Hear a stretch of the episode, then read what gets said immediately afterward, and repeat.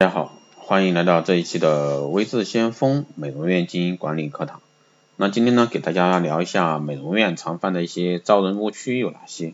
其实招人呢，一直是美容院头等大事啊，特别难难招的一个方人。因为各家美容院其实人员流动都比较大，整个行业啊人员流动都比较大，怎么样才去能招到人？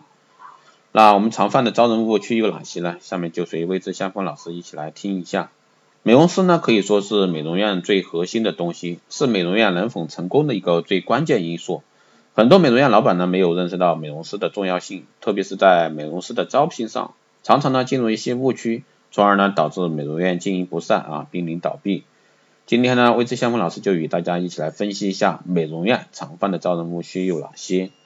第一个呢是招聘时间，那很多美容院在选择招聘的时候呢，通常都是因为美容师离职了，或者说美容院缺人了才开始招聘。那其实这种观念呢是非常错误的。大家都知道，美容院的发展呢与美容师密不可分。试想，如果说美容院只有三名美容师，同一时间段，那美容院去了五位顾客，而美容院的一个每个项目都差不多需要半个小时时间，那这时候总不能让顾客等半个小时，美容院这是在把顾客往竞争对手那里推，因此呢，美容院不能抱着店里没有人的时候再考虑招聘，那这时候已经很晚，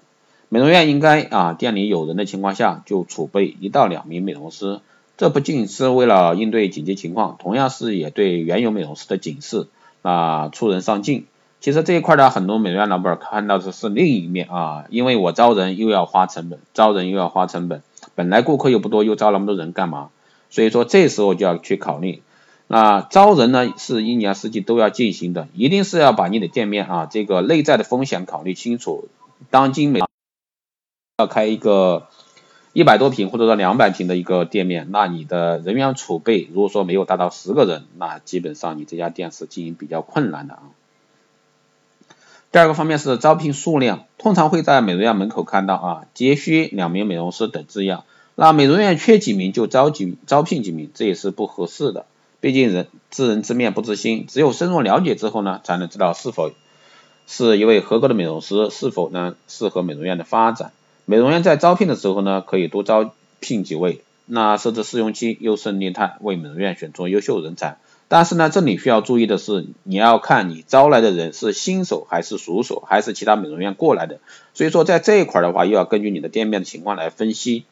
如果说是非常有经验的一个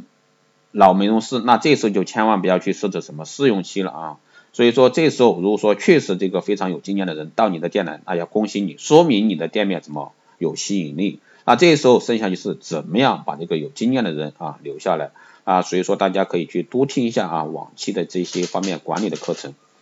第三个方面是招聘方式，美容院传统的招聘方式呢，主要是在门口张贴海报或者说发传单，啊这种方式呢已经不适合现在啊这个社会的发展。随着网络的发展呢，越来越多人通过网络求职，很少人有人会去关注比较传统的求职方式。包括现在微信朋友圈对吧，都比较发达，微博也好，还是各方面也好，其实对于一个传统的啊美容行业来说，是提出一个新的要求啊，也就是说你在互联网时代，移动互联网时代，一定是你要玩转你的朋友圈，因此呢，美容院也要跟上时代的潮流，转换方式，可以在专业的招聘网站一些做一些招聘，